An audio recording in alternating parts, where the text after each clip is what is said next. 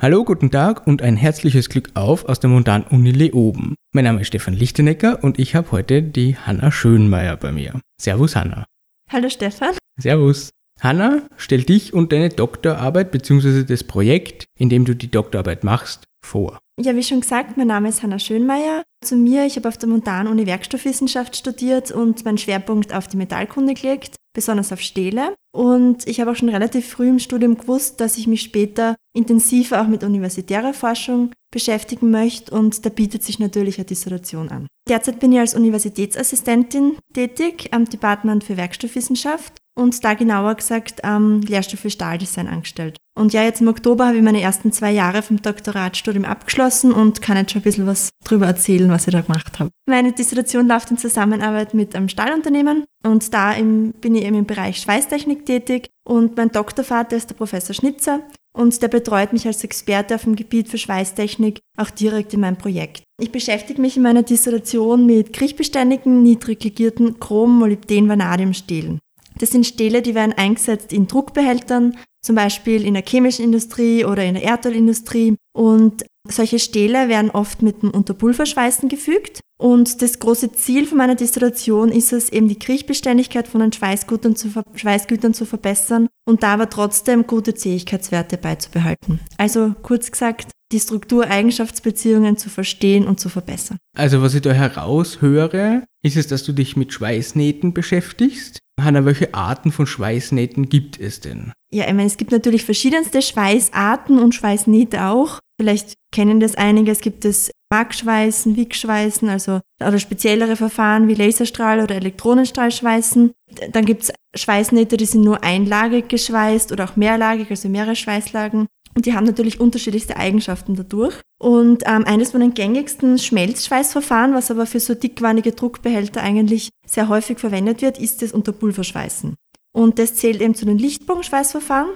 Und das hat die Besonderheit, dass der Lichtbogen, der brennt verdeckt unter einem Schweißpulver. Das heißt, man hat eine Drahtelektrode, da brennt der Lichtbogen zwischen der Elektrode und dem Werkstück. Und das Schweißpulver schützt das Schweißgut vor der Atmosphäre, also davor, dass zu viel Sauerstoff oder auch Wasserstoff aufgenommen wird. Und das Schweißgut ergibt sich dann aus der Elektrode, die langsam abschmilzt und ein bisschen auch aus dem Schweißpulver. Schweißgut erstarrt dann und darüber bildet sich eine Schlacke, die man einfach abklopfen kann. Und das Unterpulverschweißen wird besonders für dickwandige Bauteile verwendet, weil es immer so einen hohen Wirkungsgrad hat. Das ist einer der großen Vorteile und man kann da auch Wandstärken von mehreren 10 cm problemlos schweißen. Werden die Schweißnähte, die du untersuchst, Hanna, von Menschen oder von Maschinen gemacht? Ja, in dem Fall, die Schweißgüter, die ich untersuche, die werden eigentlich maschinell hergestellt. Also das macht eine Schweißmaschine, wo man genau Parameter einstellen kann, wie Spannung, Strom, Geschwindigkeit. Und damit kriegt man ein sehr sehr gute Schweißnähte mit einer guten Qualität und auch sehr gleichbleibenden Qualität heraus. Aber ich möchte natürlich betonen, als Werkstofflerin, da liegt mein Fokus eher am Werkstoff, also auf dem resultierenden Schweißgut, auf der Schweißnaht. Aber man muss immer sagen, dass die Eigenschaften vom Schweißgut auch sehr stark vom gewählten Schweißverfahren und von den Schweißparametern abhängen. Also es ist immer ein Wechselspiel aus Parameteroptimierung und Untersuchung vom Schweißgut. Okay, also das heißt, Hanna, bei dir dreht es sich vor allem um Schweißnähte und die Materialien, die dafür benutzt werden. Warum ist es denn heute nötig, sich wissenschaftlich mit Schweißnähten auseinanderzusetzen? Ja, wie du, wie du schon erwähnt hast, es geht immer um die Unterpulverschweißnähte und als Werkstoffwissenschaftlerin interessiert mich da ganz besonders die Eigenschaften vom resultierenden Schweißgut. Und meine Aufgabe ist es, dass ich die einzelnen Gefügebestandteile, die mechanischen Eigenschaften und die chemische Zusammensetzung vom Schweißgut analysiere und dann den Parametern, die ich beim Schweißen eingestellt habe oder eben der Schweißroboter gehabt hat, dass ich die verknüpfe, also dass ich Struktureigenschaftsbeziehungen aufstelle. Und es ist nötig, sich damit tief wissenschaftlich zu beschäftigen, weil eben diese Struktureigenschaftsbeziehungen sollten allgemein gültig sein und es soll damit langfristig möglich sein, dass man eben für die Zukunft durch Variation der Parameter bessere Eigenschaften erzielt und einem auch so gezielt effizienter werden kann. Was noch ein wichtiger Punkt ist, gerade bei solchen riesigen Druckbehältern, die übrigens mehrere Autolängen lang sind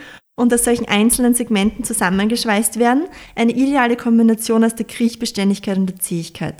Weil beim Einsatz zum Beispiel in so Hydrocracking-Reaktoren, da werden ja die langkettigen Kohlenwasserstoffe gecrackt und man kriegt im Endeffekt Benzin, Kerosin oder Diesel raus und da sind sehr hohe Temperaturen nötig. Also da hat man bis 480 Grad und sehr hohe Drücke und das über sehr, sehr lange Zeit dauerhaft. Das muss natürlich das Material aushalten und gleichzeitig ist es auch so, dass die Fertigung von den Reaktoren logistisch sehr aufwendig ist und man hat einen sehr hohen Arbeitsaufwand, einen sehr hohen Materialaufwand und dadurch auch hohe Kosten. Und das heißt eben, dass die Anforderung ist, dass diese Reaktoren auch mehrere Jahrzehnte im Einsatz den Bedingungen standhalten. Und genau deshalb muss eben Intensivforschung betrieben werden, um das zu verbessern.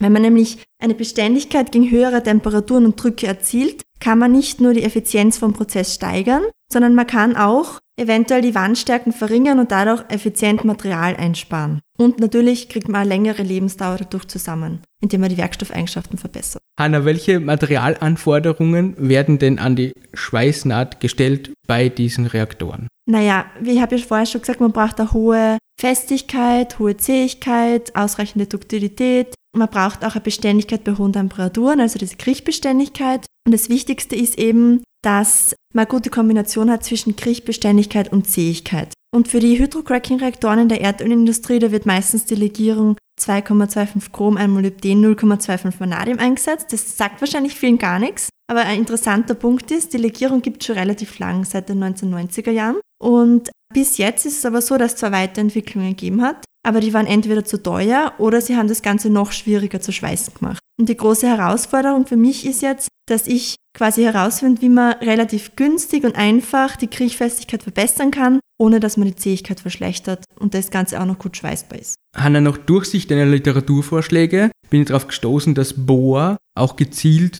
zulegiert wird zum Chrom-MOV, Schweißgut. Wie ist das möglich? Du sagst doch, dass Boa schlecht ist, weil es Heißrisse fördert. Ja, das ist beim Bohr so eine Sache. Da werden die Werkstoffe zum Schmunzeln kommen, weil größere Mengen Bohren, Bohr, die sind tatsächlich schlecht, weil die können eben dazu führen, dass sich niedrig schmelzende Phasen bilden.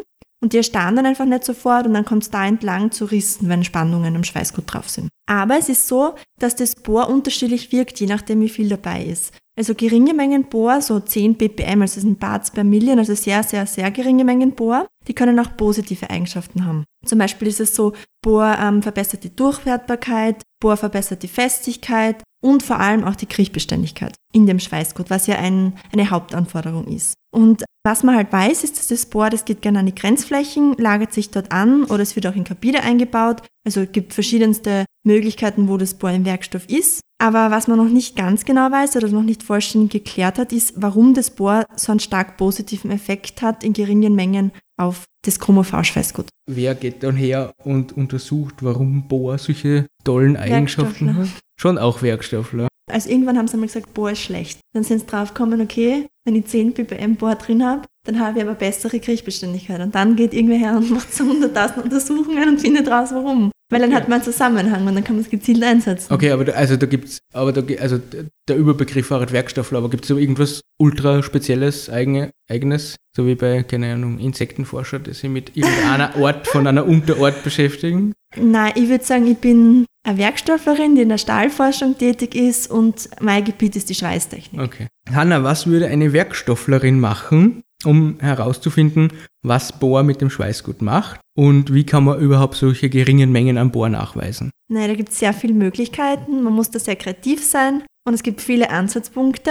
Und das ist das Schöne, man kann alles durchtesten, man kann sich einen Plan überlegen. Und eine Möglichkeit wäre zum Beispiel Dilatometermessungen. Was man da macht, man schaut sich einfach eine Phasenumwandlung an. Man schaut sich an, man kühlt was ab mit einer gewissen Abkühlrate und schaut, wo sich was im Werkstoff ändert, wo eine andere Phase gebildet wird. Man kann Mikroskopiemethoden verwenden. Vielleicht kennen, also die meisten werden das Lichtmikroskop kennen, aber es gibt natürlich auch das Raster-Elektronenmikroskop, wo man eben Elektronen zur Abbildung nutzt. Man kann es mit Transmissionen-Elektronenmikroskopie anschauen, wo man einzelne Atome sehen kann oder die Anordnung von denen. Oder aber was auch eine Besonderheit ist, man kann sich Phasenumwandlungen live anschauen, also in situ mit einem Hochtemperatur-Laserscanning-Konfokalmikroskop. Und ja, wie man sieht, ich beschäftige mich sehr, sehr viel mit den verschiedensten Untersuchungsmethoden. Und ich schaue mir das Schweißgut makroskopisch an, also die Proben sind so groß wie eben meine Handfläche zum Teil und dann bis zum atomaren Level sogar, dass dann die Proben nur mehr feinste Spitzen mit wenigen Nanometer Spitzenradius. Und eine große Besonderheit bei uns am Institut, da muss ich jetzt ein bisschen Werbung machen, ist unsere Atomsonde.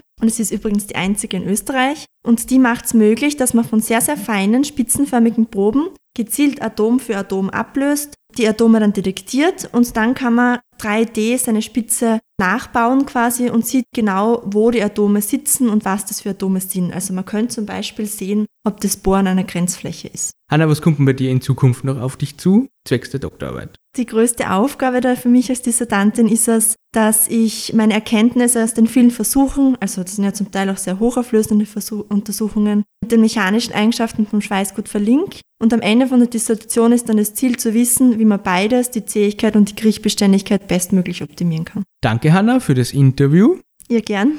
Es hat mich sehr gefreut, dieses Interview mit dir zu machen. Ich bin jetzt um einiges klüger geworden, was Schweißnetze angeht und vor allem Schweißgüter, weil in unserem täglichen Leben benutzen wir doch sehr viele Dinge, die geschweißt wurden. Und dass es einen sehr großen Anwendungsbereich in der Industrie dafür gibt. Hanna, ich würde jetzt nicht länger aufhalten, deswegen werden wir jetzt dieses Interview beenden und danke und baba.